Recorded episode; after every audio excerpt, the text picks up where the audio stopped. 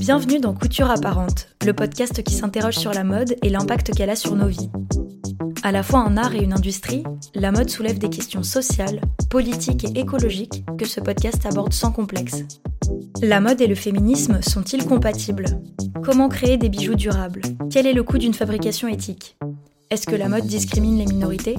Qui sont celles et ceux qui s'engagent pour une industrie plus responsable en France Au fil des épisodes, je vais à la rencontre de marques, activistes et journalistes qui me livrent leurs réflexions sur ces questionnements modernes.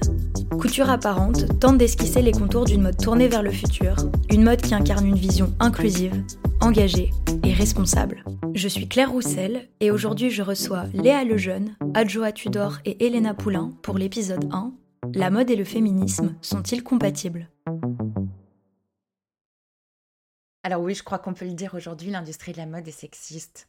Euh, ça vient d'abord d'un héritage. Euh, au départ, les vêtements féminins ont été fabriqués pour des raisons principalement esthétiques, donc on a beaucoup de vêtements qui entravent les mouvements. Euh, par exemple, dans les années 20, on avait des jupes hyper serrées qui empêchaient les femmes de faire des grands pas on a eu euh, des corsets pendant des années, on a eu tous ces mécanismes-là qui faisaient que le vêtement féminin ne permettait pas aux femmes d'être libres, de se déplacer dans l'espace public, libres de leurs mouvements. Alors heureusement, on a eu euh, des stylistes comme comme Coco Chanel, euh, qui a fait des vêtements beaucoup plus simples, la petite robe noire que l'on peut porter toute la journée, euh, le sac à main en bandoulière avec euh, cette petite chaîne qui se porte comme un barda et qui permet d'être libre de ses mouvements.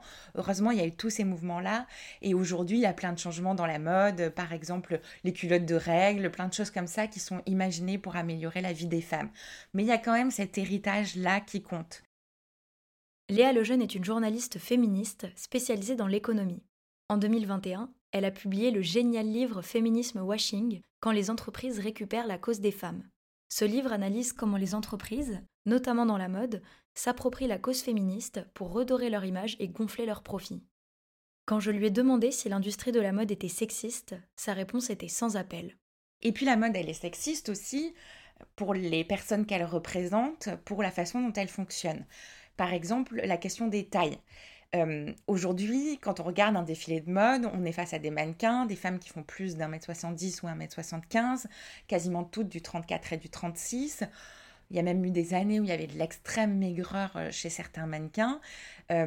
Alors que quand on prend la population générale, on est plutôt sur des femmes qui font autour d'un 42 en moyenne, parfois 44 en fonction des pays. Et donc ça veut dire qu'on propose une image, on propose des vêtements euh, sur des modèles qui ne ressemblent pas du tout aux femmes qui sont censées les acheter, les consommer. Et ça, ça pose un problème puisque bah, ça fait complexer sur son poids, ça pose des problèmes d'identification. Je suis même pas sûre que ce soit la meilleure technique pour vendre un vêtement. Et en tout cas, ça, ça impose plein de normes qui sont, oui, je pense, profondément sexistes.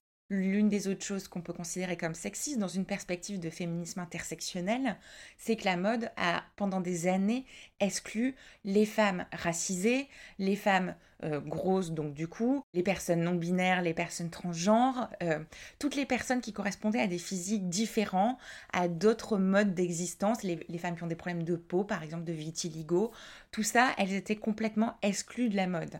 Et là, on a quand même depuis... Euh, 6-7 euh, ans, un mouvement qui permet d'être beaucoup plus inclusif, de représenter tout ça. Alors moi, je le me date même d'encore plus avant, puisque je pense que la première publicité vraiment inclusive, c'était Dove en 2004. On n'est pas dans la mode, mais on est dans la beauté, hein, dans les savons, et qui l'a proposé enfin des femmes de toutes les tailles, de tous les âges. Euh, là, il y avait une nouvelle proposition. Et puis la dernière chose qui est sexiste dans l'industrie de la mode, c'est euh, la mise en scène sur les photos euh, qui, qui, représentent les produits qu'on essaye de nous vendre, par exemple. Il y a eu toute une période euh, qui était la période de porno chic qui représentait des femmes très minces, dans des positions lascives, très séductrices, beaucoup de choses où on se demandait si les rapports sexuels qui étaient mimés par les photos étaient réellement consentis, un regard masculin très pesant. Et ça, on le sent encore et on le voit encore dans certaines marques de luxe qui continuent à l'utiliser parce qu'elles pensent que le désir, la séduction qu'elles sont censées susciter chez leurs euh, consommatrices, bah en fait c'est ça. Donc voilà, il y a tous ces mouvements-là qui s'ajoutent et qui font que, bah oui, la mode est encore sexiste. Cette analyse laisse penser que les dynamiques sexistes et patriarcales sont bien ancrées dans la mode. Léa parle notamment de la représentation dans les campagnes et au sein des entreprises. C'est un point essentiel du travail de mon autre invité, Adjoa Tudor. Oui, je pense que la mode, elle est sexiste à partir du moment où il y a qu'un stéréotype qu'on arrive à voir ou au sein des entreprises en interne, ou, enfin, surtout en l'occurrence, lors des campagnes en externe. Donc oui, euh, clairement, pour moi, la mode, euh, elle est sexiste. Adjoa est une spécialiste de l'inclusion et de la diversité qui utilise ses convictions pour faire avancer l'industrie de la mode. Elle est PDG de Mandari Agency, une agence de communication engagée spécialisée dans la mode responsable, et travaille également pour le média féministe Gaze Magazine. Ses projets se concentrent beaucoup sur la mode durable. Alors, je lui ai demandé si ce domaine lui paraissait plus ou moins sexiste que la mode traditionnelle. Ah, petite définition pour celles et ceux qui se demandent de quoi je parle. La mode durable, responsable ou éthique, elle a beaucoup de noms. C'est un pan de l'industrie de la mode qui regroupe des marques et des médias qui se soucient, ou sont censés se soucier, de l'impact social et écologique de la mode. On pourrait dire que Couture Apparente en fait partie.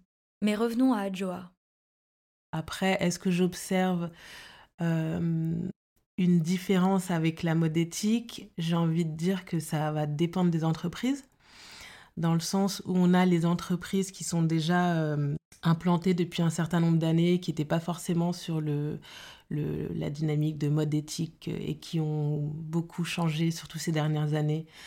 Euh, pour se mettre sur ce créneau. Euh, et après, il y a les marques qui, dans leur ADN, avaient déjà euh, placé ce concept ou d'éco-responsabilité ou d'éthique. du coup, je vais avoir deux réponses en fonction des, marques.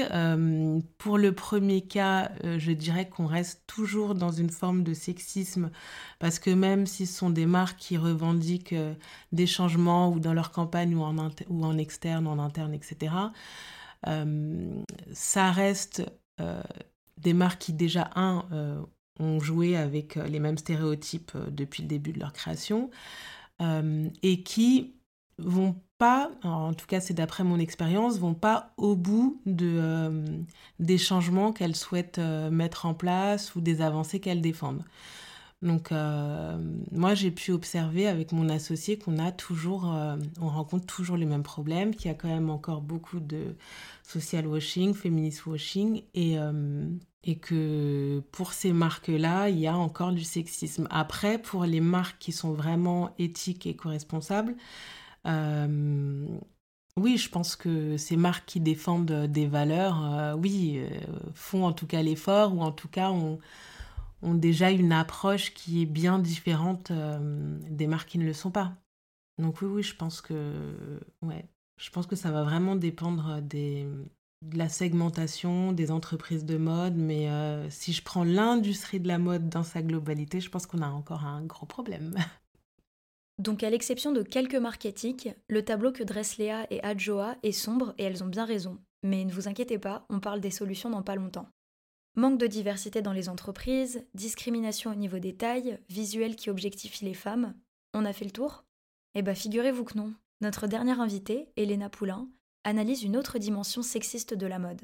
Avant de nous y attaquer, je vous présente Elena. C'est une créatrice de contenu et une communicante spécialisée dans la mode éthique et le féminisme. Via son travail et son compte Instagram, elle imagine des contenus engagés pour sensibiliser les gens à ces problématiques. Et par rapport au sexisme dans la mode, elle a un angle bien précis en tête, la conception genrée des vêtements Pour moi, la mode est sexiste, mais aussi ne l'est pas. Et je vais expliquer mon propos. C'est-à-dire que depuis toujours, euh, bah, il y a des vêtements genrés, dits pour des corps de femmes et dits pour des corps d'hommes, et que euh, quand on regarde une veste de femme, elle va pas du tout être adaptée à une carrure d'homme. Et que je pense que la solution pour avoir une mode qui n'est pas sexiste, c'est en fait de proposer une mode non genrée, unisexe, avec des pièces qui se portent par toutes les personnes, peu importe leur genre. Cela dit, il faut aussi prendre en compte la biologie et le physique des personnes qui font que, bah, moi qui ai des toutes petites épaules et qui fais du 36, forcément, quelqu'un, euh, un homme qui a une carrure de rugbyman, euh, bah, ça va pas du tout être possible, quoi. Il va pas rentrer dans les mêmes vêtements que moi. Mais en tout cas, je trouve que c'est super intéressant les marques qui proposent des vêtements euh, unisexes. Après, il y a aussi la question des types de vêtements. Typiquement, euh, aujourd'hui, euh, dans l'esprit des gens, les robes, ça va plutôt être pour les femmes, certains types de chemises plutôt pour les hommes, etc. Et c'est là où j'en viens à mon non, je pense que la, mode n'est pas toujours euh, sexiste. C'est que dans la création, par exemple Jean-Paul Gaultier, des créateurs comme ça, on va avoir plein d'exemples de vêtements qui sont dits pour femmes, mais qui vont être portés par des hommes. Et donc, du coup, qui vont créer une espèce de mixité hyper intéressante, en fait. Et qui, je pense, peuvent tendre vers euh, une mode beaucoup plus inclusive, beaucoup moins genrée. Mais bon, on n'est pas hyper avancé par rapport à ça. Quand on croise un homme dans la rue qui porte une jupe, c'est pas, euh, c'est pas accepté. C'est pas encore très bien accepté aujourd'hui.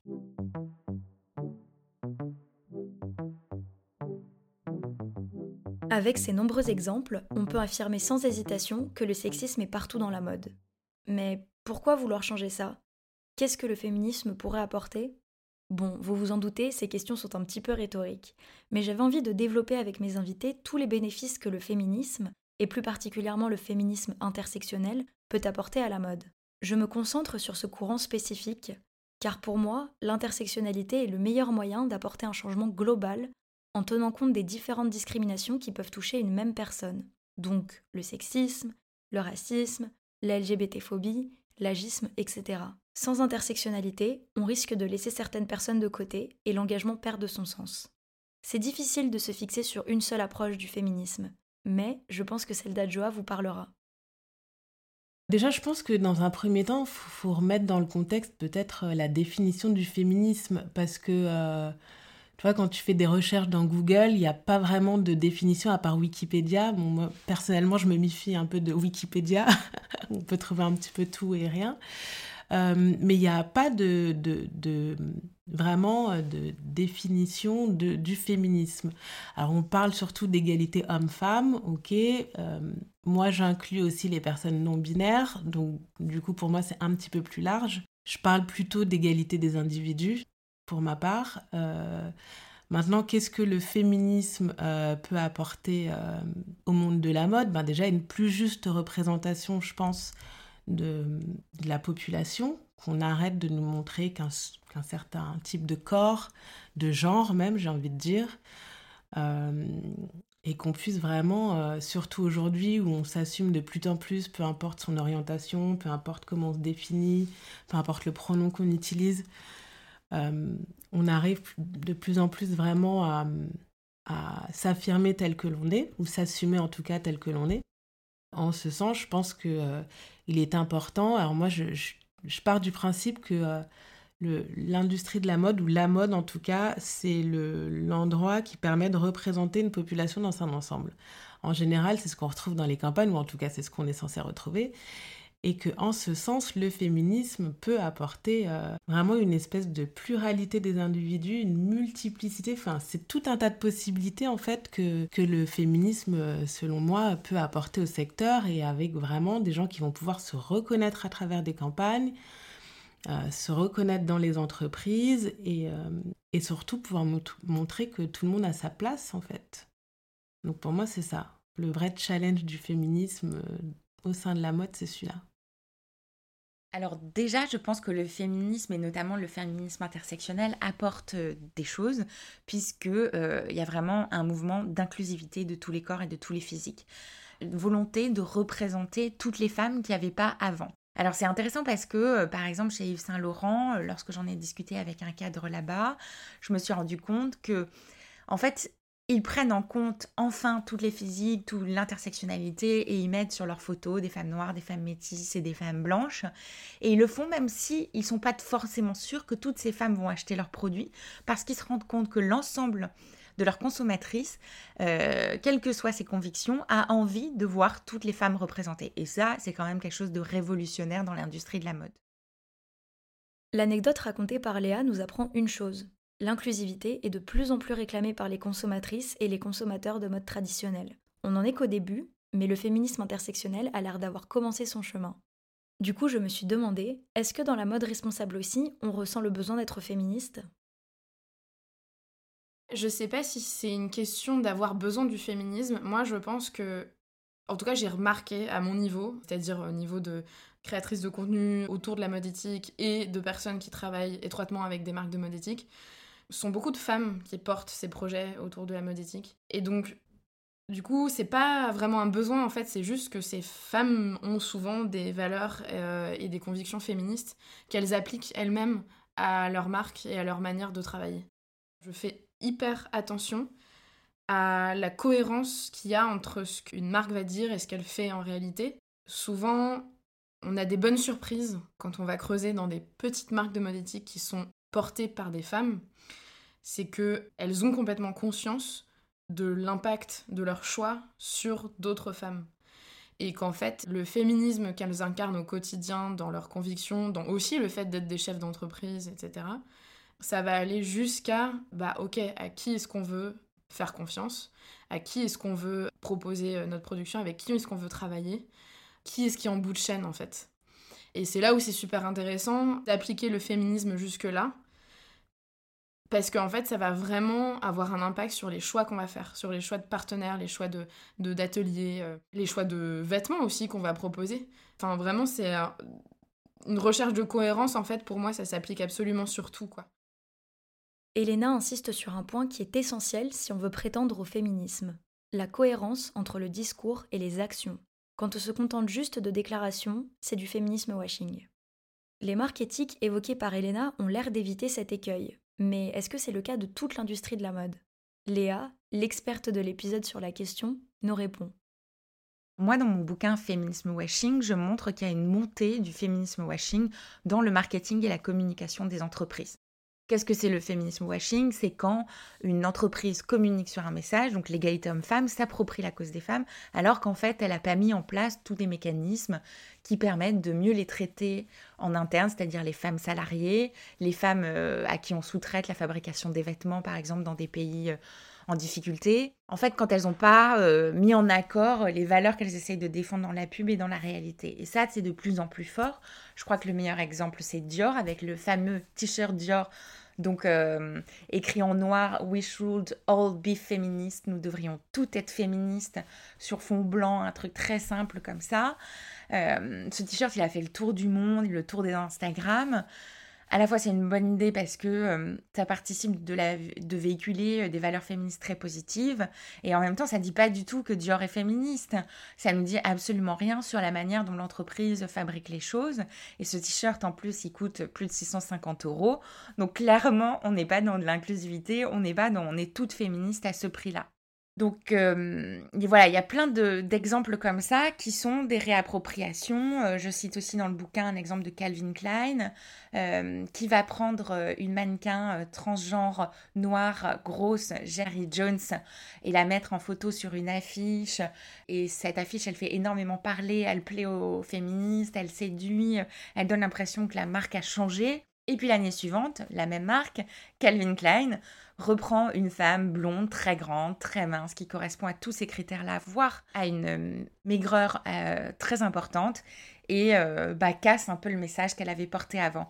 Et ça aussi, c'est du féminisme washing, parce que, en fait, est-ce que la marque a compris les, les leçons? Est-ce qu'elle a décidé de répondre vraiment aux consommatrices? Ou est-ce qu'elle fait un coup, une fois, et puis elle s'arrête?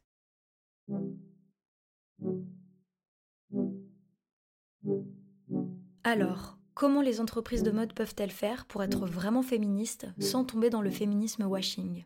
Face à cette problématique, Adjoa et Léa apportent une réponse limpide. Il faut se concentrer sur le fonctionnement en interne avant de s'attaquer à la communication.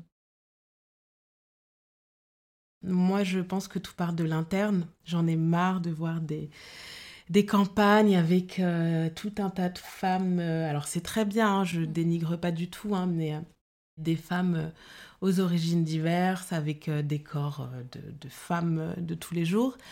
mais que quand j'arrive en interne en entreprise, bah, j'ai un stéréotype pour le coup de femme.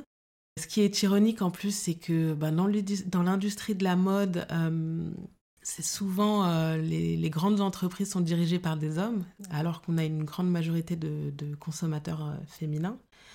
Euh, moi, j'aimerais que, déjà ces, marques puissent prendre conscience qu'il y a un travail d'abord à faire en interne que euh, l'image externe est censée véhiculer euh, vraiment les valeurs de l'entreprise et qu'on ne peut pas parler de valeurs inclusives tout en n'ayant seul, qu'une seule image en fait en interne, qu'un seul type de personne, qu'un seul groupe de personnes. Il faut forcément diversifier en interne pour pouvoir apporter une, réponse qui soit juste en externe. Déjà, ça permet d'asseoir un vrai message authentique et transparent. Donc l'entreprise a tout à y gagner.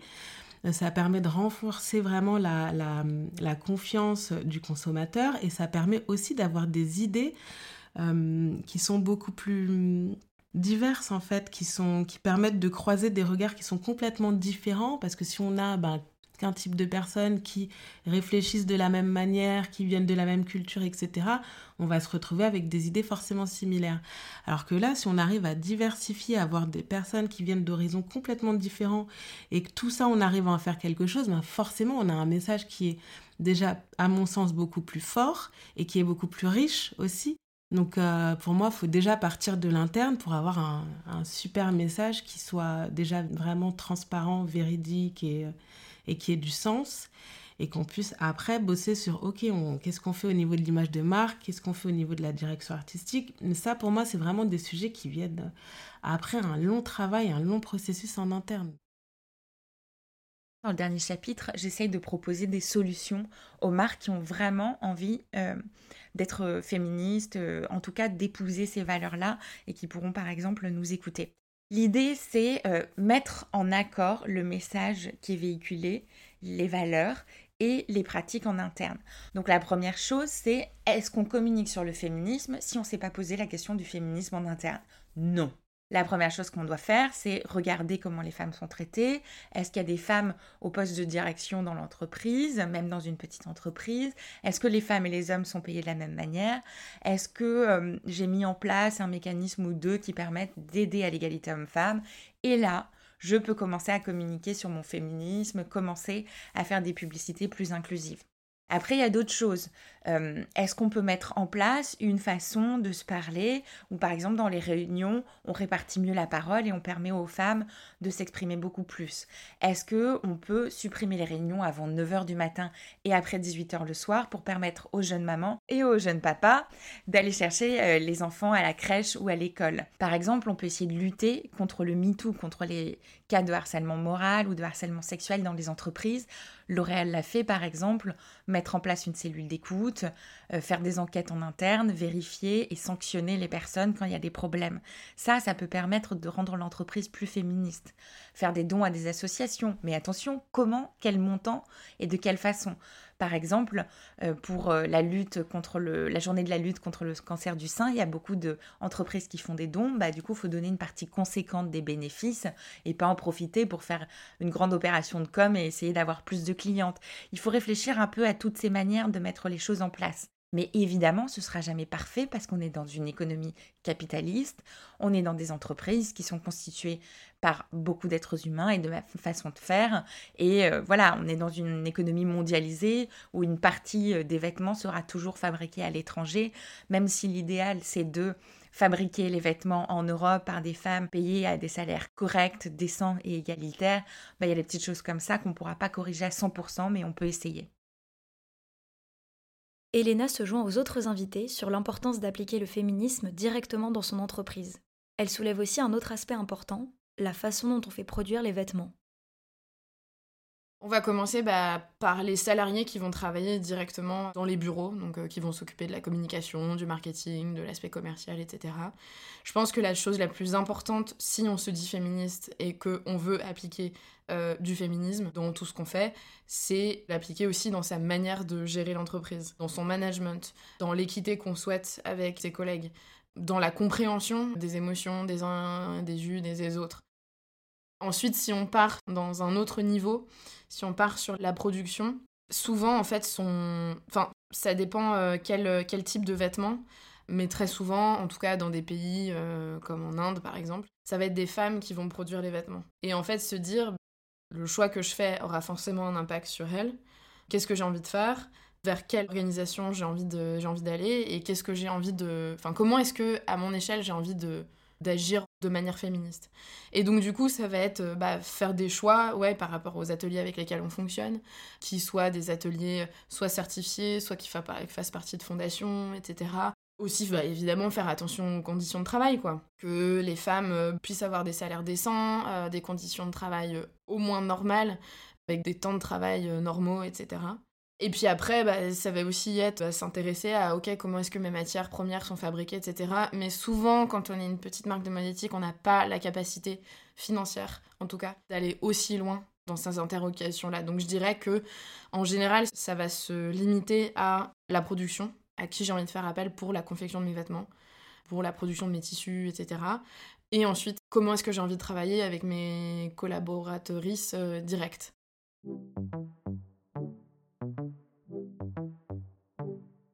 Une fois que l'on a analysé les dynamiques sexistes présentes dans la mode et évoqué une multitude d'actions à mettre en place pour y remédier, il reste la question de la faisabilité. Est-ce que les entreprises sont vraiment capables de changer? Les vêtements que nous achetons peuvent-ils aller avec nos engagements?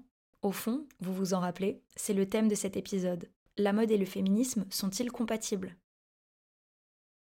Spontanément, je ne suis pas tout à fait sûre que la mode et le féminisme puissent être compatibles. En fait, je ne suis pas tout à fait sûre que les entreprises et le féminisme puissent être compatibles. Mais je sais qu'il y a quelque chose de positif, c'est que tout ce mécanisme-là a permis de véhiculer les valeurs féministes et de les rendre mainstream. Euh, d'après une enquête Harris Interactive, aujourd'hui, il y a 58% des Français qui se disent féministes et on monte même à 77% chez les jeunes femmes de moins de 25 ans. Et ça, je pense que toutes les industries, dont la mode, ont participé à cette évolution-là. Est-ce que la mode sera parfaitement féministe? Pour l'instant, on est encore à 37% de femmes stylistes, c'est pas grand-chose. Euh, seulement 14% de grandes marques de mode de luxe dirigées par des femmes. Euh, tout le reste dirigé par des hommes. Bon, on en est encore loin. Mais je crois qu'on peut améliorer, euh, on peut améliorer les entreprises. Vous l'aurez compris avec la réponse de Léa, le chemin à parcourir est encore long, voire interminable. Si je partage son avis critique essentiel sur les grandes entreprises et ceux qui les dirigent, j'ai l'impression que pour les marques plus jeunes, les choses pourraient être différentes, un sentiment qui est partagé par Elena. L'année dernière, je me posais pas mal la question de, justement, ok, ben, je parle de féminisme, je parle de mode éthique, euh, quel lien je peux faire entre les deux? Et en fait, moi, ce lien, il est devenu évident quand j'ai rencontré et que j'ai échangé avec des créatrices de mode éthique. Parce que je me suis rendu compte qu'en fait, euh, bah oui, comme je le disais, elles sont féministes, elles sont hyper engagées, elles ont vraiment envie de faire les choses bien. Et que c'est pas du féminisme marketing en fait. C'est pas du féminisme washing en fait. J'ai l'exemple en tête de Kind Studio qui pour moi est genre euh, l'incarnation même d'un lien concret entre féminisme et mode éthique. C'est-à-dire que Linda, la fondatrice, elle est genre super super engagée et a, des convictions euh, très fortes, elle sait exactement ce qu'elle veut faire. Elle crée des vêtements dans l'objectif que les femmes se sentent comme des meufs badass, et franchement, ces vêtements, on se sent comme une meuf badass quand on les porte. Mais en plus de ça, elle fait vachement attention à l'impact qu'elle va avoir sur les femmes qui vont produire ces vêtements. Adjoa pense également que, malgré le travail colossal qu'il nous reste à faire, nous sommes sur la bonne voie. D'ailleurs, avec Elena, quand elles ont répondu à cette dernière question de l'épisode, elles ont aussi évoqué une chose que je n'attendais pas, la force sociale et politique du vêtement.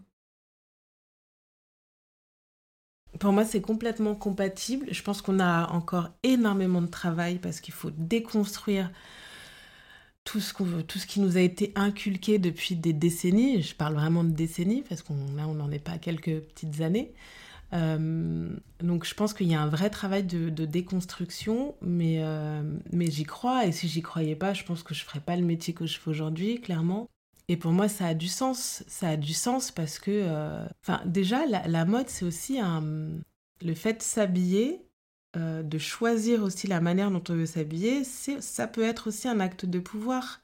Et euh, c'est une manière de montrer qui l'on est, de montrer quelles sont aussi nos valeurs, nos combats aussi. On a, pourquoi on a des t-shirts à message aujourd'hui, pourquoi on porte parfois des drapeaux, pourquoi? Il y a, y a plein de Enfin, des exemples, j'en aurais des milliers, on va pas aller là-dedans. On oublie souvent de s'intéresser au sentiment d'émancipation que va aussi provoquer le vêtement chez une femme. Et quand on regarde en fait l'histoire du vêtement chez les femmes, c'est un vecteur d'expression en fait. Il y a énormément de choses qui ressortent à travers le vêtement. Je trouve ça hyper intéressant et à, la fois dommage que la sociologie de la mode et la psychologie de la mode ne soient pas suffisamment étudiées. Parce que je pense qu'en fait, on pourrait ressortir énormément de choses si on s'intéressait à, ok, pourquoi est-ce que dans les années 70, c'était la mode d'avoir euh, de porter du velours, du daim et d'avoir des jupes longues. Pourquoi est-ce que dans les années 60, donc dix ans plus tôt, c'était plutôt euh, les jupes courtes? Qu'est-ce qui s'est passé en fait à ce moment-là dans la société, dans l'histoire des personnes? Bref, je trouve ça hyper intéressant, donc du coup j'ai tendance à faire un peu une digression là-dessus à chaque fois. Encore une fois, je pense que le vêtement c'est vraiment un biais d'expression, en particulier chez les femmes. Bah moi en fait je suis en tant que féministe, en tant que femme, je m'en fous du regard des autres sur ce que je porte. Je porte vraiment ce que j'ai envie de porter quand j'ai envie de le porter. Et finalement, en fait, c'est ça, c'est que je pense qu'à un certain moment, quand nos engagements deviennent de plus en plus forts, on, se dégage du male gaze, du regard masculin sur ce qu'on porte. Comment est-ce qu'on arrive à se sentir dans ces vêtements? Comment est-ce qu'on se sent ouais, dans la rue quand on porte un manteau genre trop beau et tout ça? Et, et comment ça nous fait nous sentir comme des meufs badass quoi? Et c'est ça que je trouve euh, ouais c'est ça que je trouve vraiment super intéressant. Donc oui, ça, ça peut être, en fait, se, vêtir, ça peut aussi être un, acte politique. Et donc du coup, il faut que les personnes qui créent ces vêtements-là soient aussi euh, engagées dans une démarche d'égalité. Et à ce moment-là, euh, bah, bien sûr que oui, féminisme et, mode euh, vont même de pair, j'ai envie de dire. Je pense qu'il y a une vraie alliance à faire, que qu'on y travaille, qu'on a encore pas mal de taf, mais, mais j'y crois et en tout cas c'est ce pourquoi je me bats clairement.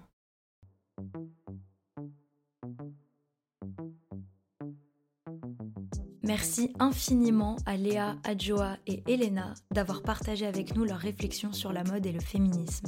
Je vous encourage vivement à suivre leur travail pour approfondir ces sujets passionnants. Vous pouvez retrouver les analyses de Léa dans Plan Cash, une newsletter dédiée aux femmes et à l'économie, et dans son livre Féminisme Washing. Le travail d'Adjoa est à découvrir en suivant Mandari Agency et Gaze Magazine. Quant à Elena, vous pouvez suivre son compte Instagram Elena sans H et vous inscrire à sa newsletter. Merci également à Telio Garfive pour la production du générique. Vous avez aimé l'épisode? C'est le premier de Couture Apparente podcast et je suis très émue de pouvoir enfin le partager avec vous. Pour m'aider à faire connaître le projet, n'hésitez pas à lui mettre une très bonne note sur les applications d'écoute, à en parler à vos proches et à le partager sur les réseaux sociaux. En parlant de ça, vous pouvez aussi suivre coutureapparente.podcast sur Instagram afin de ne manquer aucune de nos actualités. Je vous remercie pour votre soutien et je vous donne rendez-vous le 15 février pour le second épisode de Couture apparente.